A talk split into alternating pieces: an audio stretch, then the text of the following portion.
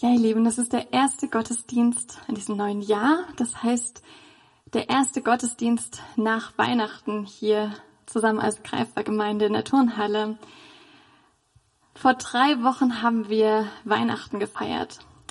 Dieses absolut verrückte Ereignis, dass Gott höchstpersönlich auf diese Welt gekommen ist, unter uns Menschen, dass er als kleines, schreiendes Baby gekommen ist, das viele, viele Jahre noch nicht davon reden konnte, warum und wozu er eigentlich gekommen ist. Gott ist klein, leise und geduldig gekommen, ohne großes Tamtam, Prunk und Pracht, mitten hinein in Chaos, in Kälte, in Ungewissheit, in Verfolgung. Gott ist in diese Welt gekommen und er hat sie ausgehalten. Irgendwie verrückt, oder? Und irgendwie total absurd. So stellt man sich doch eigentlich keinen Gott vor, oder? Und doch ist er so, so demütig, so, so nahbar und so treu. Und wir dürfen wissen, wenn wir jetzt am Anfang dieses neuen Jahres stehen, dass wir mit genau mit diesem Gott in dieses neue Jahr hineingehen. Vermutlich kennt ihr dieses Sprichwort, jedem Anfang wohnt ein Zauber inne. Ich, als ich das jetzt nochmal gegoogelt habe, habe ich festgestellt, dass es eigentlich eine Zeile aus einem Gedicht von Hermann Hesse ist. Wieder was dazugelernt, ihr wusstet das vielleicht schon. Auf jeden Fall ist dieser Satz durchaus sprichwörtlich geworden. Jedem Anfang wohnt ein Zauber inne. Und ich weiß nicht, ob ihr so auf dieses neue Jahr blickt, wenn ihr an diesem Anfang steht. Mit diesem Gefühl des Zauberhaften. Oder vielleicht auch gerade nicht. Vielleicht denkt ihr eher mit Schrecken und Sorgen und so ein bisschen zaghaft und ängstlich an dieses neue Jahr ich bin mir auch gar nicht sicher, ob das immer so ein positiver Zauber sein muss, der mit, der damit gemeint ist. Oder ob es nicht einfach dieses Gefühl des, ach, da ist was Aufregendes, Neues, was Besonderes ist. Dann denken wir eben an diesen Anfang von Jesus zurück, die Weihnachtsgeschichte. Bei uns wirkt das heute immer alles so total schön und romantisch verklärt und wenn man sich das aber mal wirklich vorstellt, war das, glaube ich, nicht ganz so leicht, in real life war die Situation für Maria und Josef wahrscheinlich der Horror. Stinkend, unbequem und nervenaufreibend. Oder denken wir an ganz andere Anfangssituationen. Erinnerst du dich an deine ersten Tage in Greifswald? Wohnt diesem Anfang ein Zauber inne? Oder denke an die Anfänge deiner Beziehung oder von Freundschaften. Wie war das? Was hat dich an der anderen Person begeistert, fasziniert, ja, verzaubert? Oder denken wir an die Anfänge von Greifbar zurück. Die wenigsten von uns waren dabei.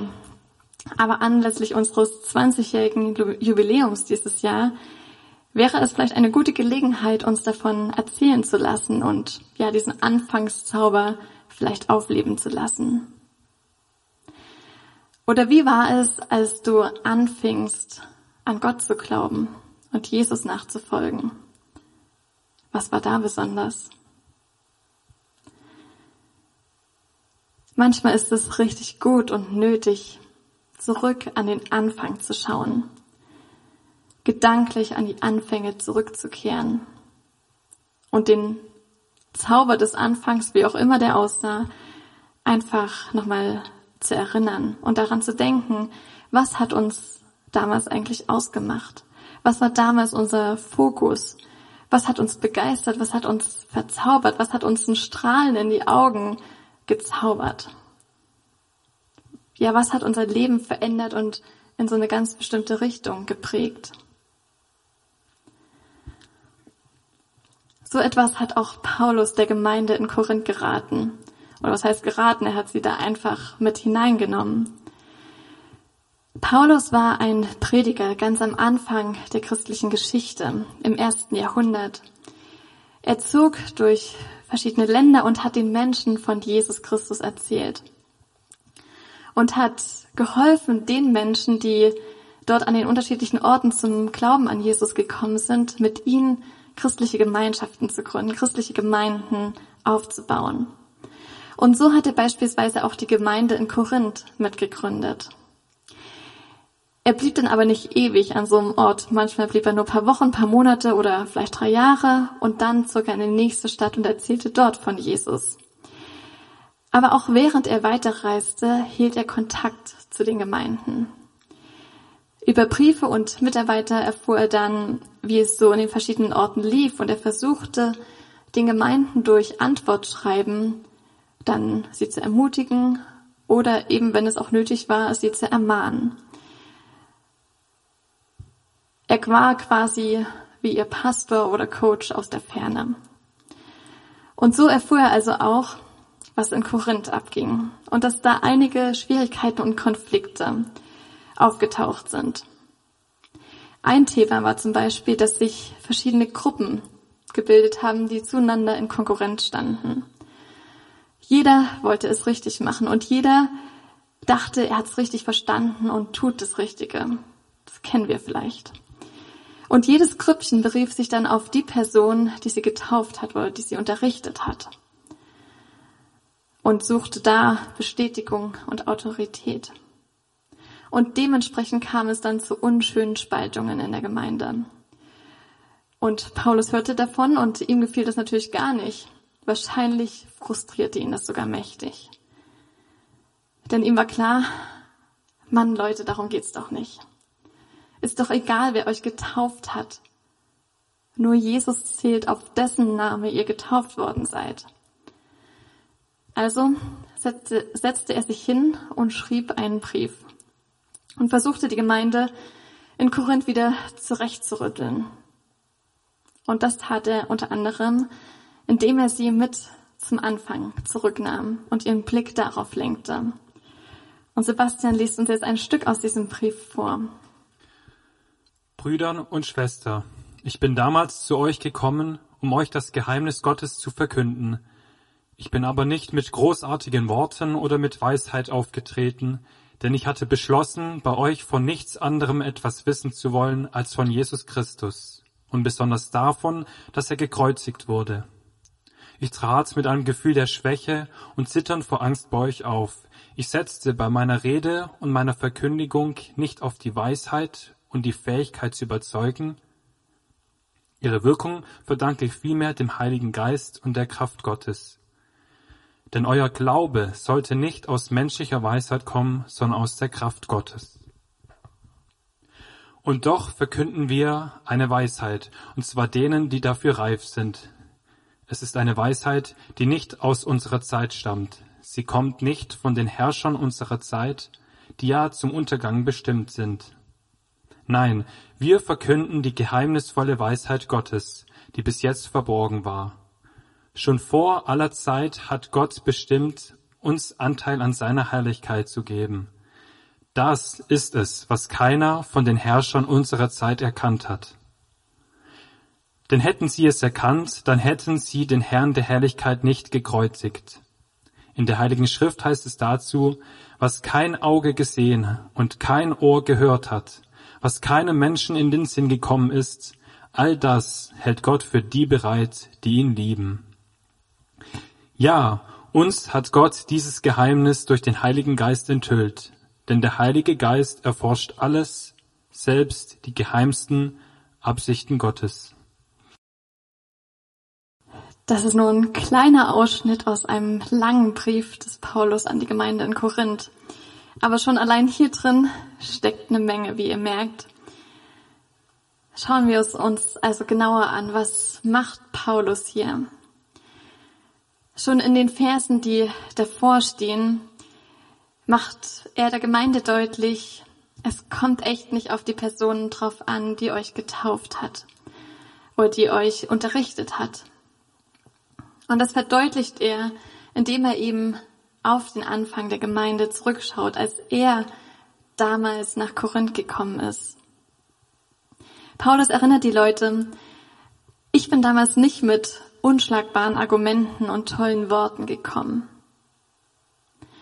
Ich bin nicht als der starke Superhero gekommen, dem ihr an den Lippen klebtet und dem ihr sofort hinterhergelaufen seid, sondern ganz ehrlich, ich war so schwach. Ich zitterte vor Angst, mir schlotterten die Knie, weil ich bewusst alles, was mir Sicherheit bietet, vorher abgelegt habe. Ja, ich habe mich gegen meine eigene Sicherheit entschieden. Bevor ich zu euch in die Stadt kam und auf euch traf, habe ich mir keine Rede und auch keine theologische Argumentationskette zurechtgelegt. Ich hätte das gerne. Denn das hat, hätte mir durchaus Sicherheit gegeben und diese schlotternden Knie vermieden. Aber ich wusste, dass das euch nicht dazu helfen würde, dass ihr zum Glauben kommt. Meine wichtigste Vorbereitung war, dass ich mir klar gemacht habe und entschieden habe, worauf es wirklich ankommt und was ich ganz klar verkündigen und zum Ausdruck bringen möchte. Mehr nicht. Und so sagt Paulus eben der Gemeinde in Korinth mit Hinblick auf den Anfang. Denn ich hatte beschlossen, bei euch nur über eines zu reden. Ich verkünde euch Jesus Christus, der am Kreuz gestorben ist. In einer anderen Übersetzung heißt es, denn ich hatte mir vorgenommen, unter euch nichts anderes zu wissen als nur Jesus Christus, und zwar als gekreuzigten. Vielleicht kennt ihr das auch ganz gut. Ihr wollt gern jemanden von eurem Glauben erzählen. Aber ihr schreckt zurück, weil euch so viele Dinge einfallen, für die ihr keine Worte findet, auf die ihr Fragen, auf die ihr selbst keine Antworten habt. Dinge, die einfach so schwer zu erklären sind. Mir geht es ehrlich gesagt häufig so. Und viel zu oft habe ich dann auch komplett geschwiegen und das Thema gemieden. Aus Angst, nicht alles zu verstehen oder verstanden zu haben. Aus Angst, nicht alles zu wissen. Aus Angst, nicht alles erklären zu können auf die Fragen, die da kommen. Nicht gut reagieren zu können. Und selbst Paulus schlotterten die Knie. Paulus war ein extrem kluger Theologe. Er kannte viel, wusste viel, konnte sich auch, ähm, konnte wahrscheinlich auch unschlagbare, stichfeste Argumente bringen. Und gleichzeitig wusste er mit Sicherheit nicht alles und konnte manche Sachen vielleicht auch nur schwer erklären und in Worte fassen.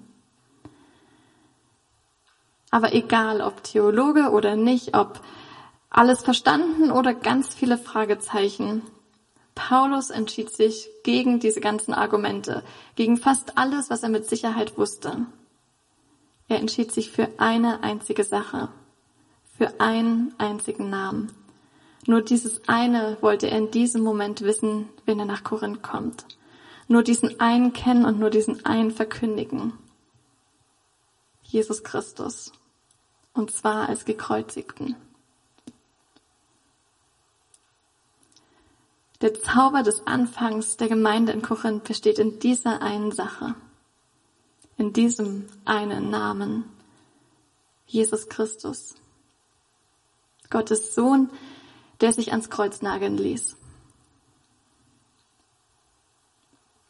Warum entschied sich Paulus dafür? Warum begann er nicht chronologisch mit der Geburtsgeschichte von Jesus? Warum, wenn er vom Menschen zum Glauben an Jesus führen wollte, warum berichtete er nicht spektakulär von Jesus, welche Zeichen und Wunder er getan hat und dass dieser Jesus auferstanden ist und lebt? Warum nahm er nicht einfach diese alten Schriftrollen und erklärte logisch, dass Jesus derjenige ist, der lange von den Propheten als Retter angekündigt worden ist? Warum sprach er von Jesus in seinem schwächsten Moment?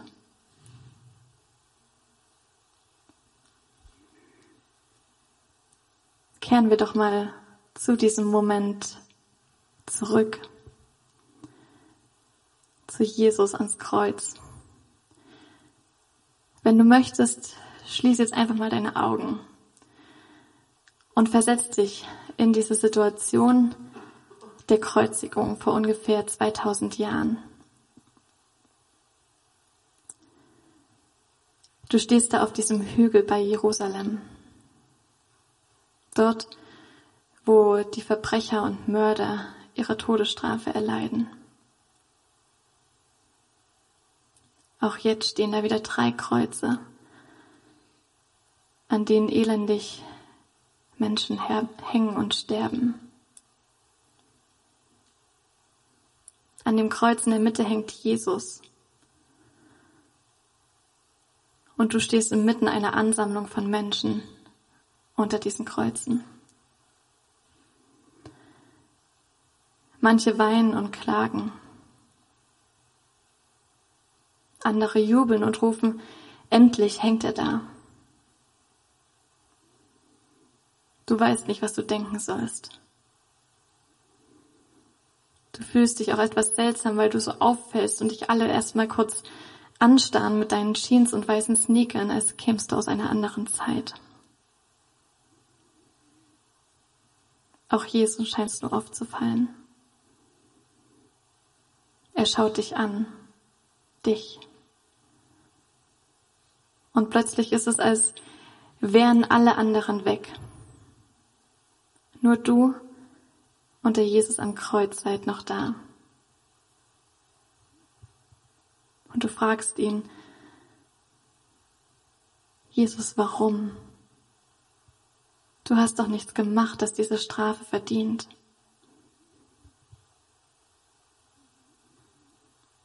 Er hebt seinen Kopf und deutet mit seinen Augen auf den Schuldschein, der über seinem Kopf angeheftet ist. Irgendwie kommst du ran und liest diesen Zettel, diesen Schuldschein. Du musst schlucken und Tränen treten dir in die Augen.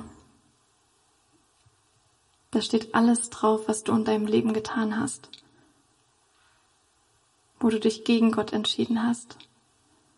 Dinge, mit denen du Gott, andere Menschen oder dich selbst verletzt hast.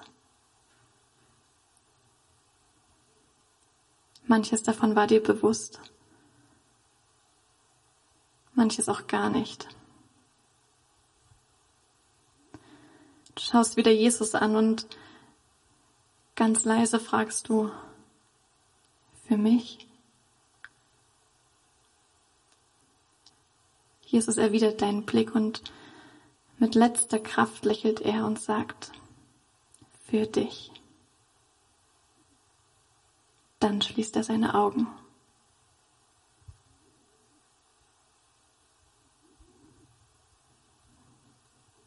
Und ihr könnt gern auch wieder eure Augen aufmachen.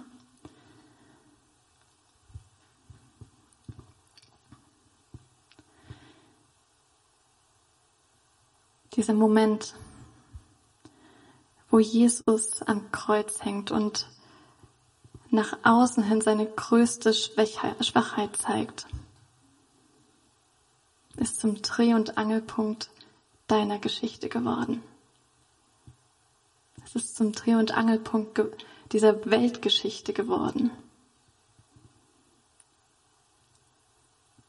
Am Kreuz wird die Stärke und die Liebe Gottes sichtbar. Die Stärke, weil Gottes Sohn es ausgehalten hat. Er hat meine und deine Strafe ausgehalten. Das größte Leid die größte Dunkelheit, die größte Gottesferne. Er hat es ausgehalten, damit du es nicht aushalten musst, damit ich es nicht aushalten müssen. Und am Kreuz wird die Liebe Gottes sichtbar, weil Jesus alles aufgegeben hat, was er im Himmel und auf Erden hatte. Er hat es losgelassen, um dich zu gewinnen. So groß ist seine Liebe, so groß so viel wert bist du ihm. In dem, was da am Kreuz geschehen ist, steckt Gottes Geheimnis. Es ist nach unserem menschlichen Maßstäben überhaupt nicht logisch. Und wir hätten uns das niemals ausdenken und vorstellen können. Ein Gott, der doch eigentlich der Richter ist, der sich selbst hinrichten lässt, um die Angeklagten, um uns freizusprechen, damit wir ein Leben in Freiheit führen können und ein ewiges Leben bei ihm geschenkt bekommen. Es ist keine Art von Geheimnis, die niemand wissen darf, sondern es ist ein Geheimnis, das alle wissen sollen, aber wozu nur manche bereit sind, es wirklich annehmen und verstehen zu wollen.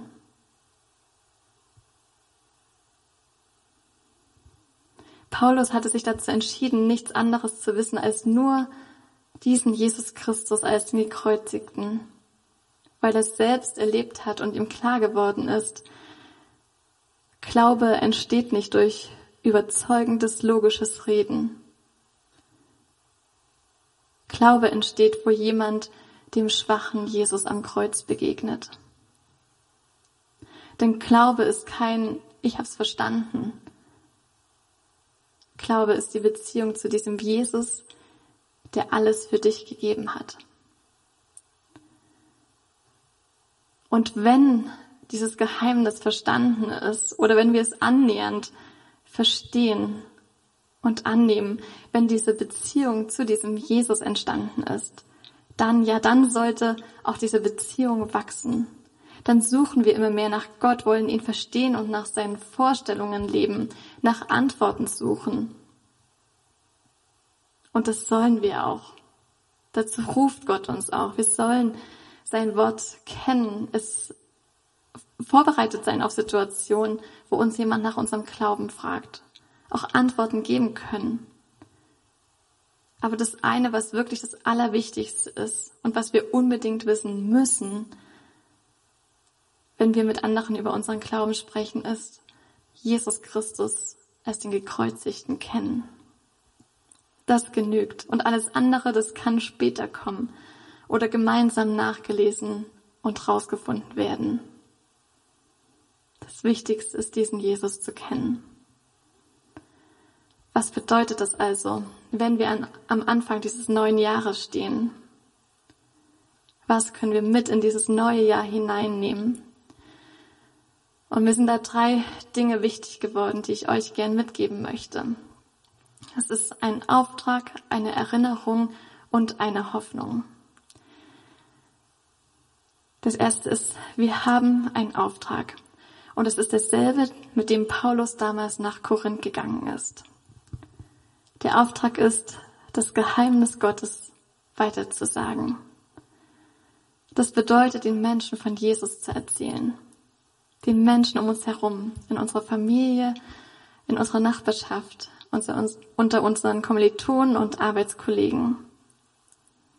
Menschen von unserem Glauben wissen lassen. Und ja, das fordert uns heraus und das macht auch weiche Knie. Und es ist mitunter auch unbequem und es wird nicht immer auf Begeisterung stoßen. Aber wir dürfen in diese Situation gehen und uns bewusst sein, wir müssen nicht alles wissen. Wir müssen auch nicht alles verstehen und nicht alles logisch argumentieren können. Sondern wenn wir diesem Jesus am Kreuz begegnet sind, dann haben wir alles, was wir brauchen. Wir müssen nur ihn wissen, nur ihn kennen, nur von ihm erzählen. Und lasst uns darauf vertrauen, dass der Heilige Geist dann auch, also Gott in uns, das bewirkt und das aus uns herausholt und durch uns redet, was er möchte, dass er uns dazu hilft. Das also ist unser Auftrag für 2022. Und wenn du jetzt hier bist und denkst, na toll, was soll ich mit einem Auftrag anfangen, wenn ich selber diesem Jesus noch nicht begegnet bin, dann möchte ich dich ermutigen, andere Christen zu fragen, hey, was, wer ist dieser Jesus am Kreuz? Dir davon erzählen zu lassen und einfach zu Gott zu sagen, auch ich will dir begegnen. Ich will verstehen, was du da für mich getan hast.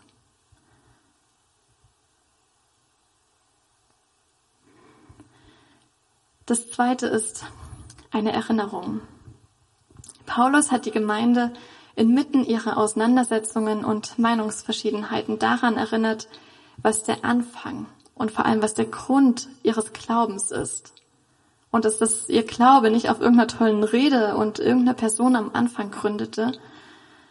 Es ist nicht irgendeine Person oder Meinung. Es ist Jesus Christus, der am Kreuz für sie gestorben ist. Darauf gründet ihr Glaube und ihre ganze Gemeinde. Wenn wir als Gemeinde in diesem Jahr vielleicht Meinungsverschiedenheiten haben sollten oder in Konflikte geraten, ich hoffe nicht, aber es kann ja passieren, dann lassen wir uns daran erinnern, worauf wir als Gemeinde bauen, was der Grund unserer Gemeinde ist. Jesus Christus, der Gekreuzigte. Machen wir uns bewusst, er ist für mich gestorben, weil ich mich öfters mal irre und Fehler mache. Und er ist auch für mein Gegenüber gestorben, weil auch der sich öfters mal irrt und Fehler macht. Wir sind eine Gemeinde, in der jeder Einzelne Gottes Begnadigung braucht. Machen wir uns das bewusst, wenn wir einander begegnen. Und lasst uns in Jesus immer wieder unsere Einheit finden auch wenn wir bezüglich gewisser Themen unterschiedliche Meinungen haben und unterschiedliche Bedürfnisse. Jesus ist der, der uns hier zusammenstellt. Und als drittes, eine Hoffnung. Was auch immer in diesem Jahr auf dich zukommt, wisse dieses eine und kenne diesen einen, Jesus Christus, den Gekreuzigten. Wenn Prüfungen und Arbeit dich unter Druck setzen, wisse, dein Wert hängt nicht an diesen Leistungen, sondern dein Wert hat Jesus am Kreuz für alle sichtbar gemacht und bestätigt. Wenn Krankheiten, Depression oder anderes Leid dich oder Menschen, die du liebst, betreffen, dann halte dich an dem einen fest, an Jesus am Kreuz, der mit dir das Leid aushält, der da ist. Auch wenn du tausend Fragen hast, warum und wieso und wie lange noch, halt dich daran fest, dass Jesus gestorben ist, damit dein Leben hier auf dieser Erde nicht alles ist und dass es hier nicht zu Ende ist. Er hat sein Leben aufgegeben, um dein ewiges Leben zu gewinnen. Und wenn die schöne Sachen erwarten, und das wünsche ich euch allen echt zuhauf, wenn du dich mit jemandem versöhnst oder wenn sich Träume erfüllen, wenn du Frieden über Dinge bekommst oder wenn du einfach schöne Feste feierst und mit anderen Gemeinschaft hast oder was auch immer, dann wisse auch dann, Jesus freut sich mit dir und er lächelt dir zu und sagt, das ist nur ein kleiner Vorgeschmack. Ein kleiner Vorgeschmack auf das, was Gott für die bereithält, die ihn lieben. Gehen wir also mit diesem Auftrag, mit dieser Erinnerung und mit dieser Hoffnung in das neue Jahr. Und lernen wir mit der Gemeinde in Korinth, es kommt nicht auf schlaue Argumentation und tolle Worte an. Nicht irgendeine Person ist wichtig, die getauft oder mich unterrichtet hat, sondern nur Jesus Christus. Auf ihn und sein Kreuz berufen wir uns. Daran fanden die Menschen damals in Korinth und daran finden wir heute immer wieder Einheit. Und das orientiert uns in allem Chaos. Das ist das eine, das Sie damals wissen sollten. Und das ist das eine, das du wissen musst, wenn du in dieses neue Jahr gehst. Dieser Jesus Christus ist der eine, den du kennen musst. Und daran hat sich vom ersten bis zum 21. Jahrhundert nichts geändert. Darum stehe ich, darum stehen wir hier vorn, um von diesem Jesus zu reden, damit du ihn kennst. Darum sind wir hier im Ostseeviertel, damit die Menschen, die hier leben, ihn kennenlernen. Darum gibt es Greifwald, damit die Menschen in Greifswald diesen Jesus, den für sie gekreuzigten, sehen können. Und wenn du ein Teil davon sein möchtest und das möchtest und diesen Jesus kennen möchtest, dann kannst du dazu Amen sagen.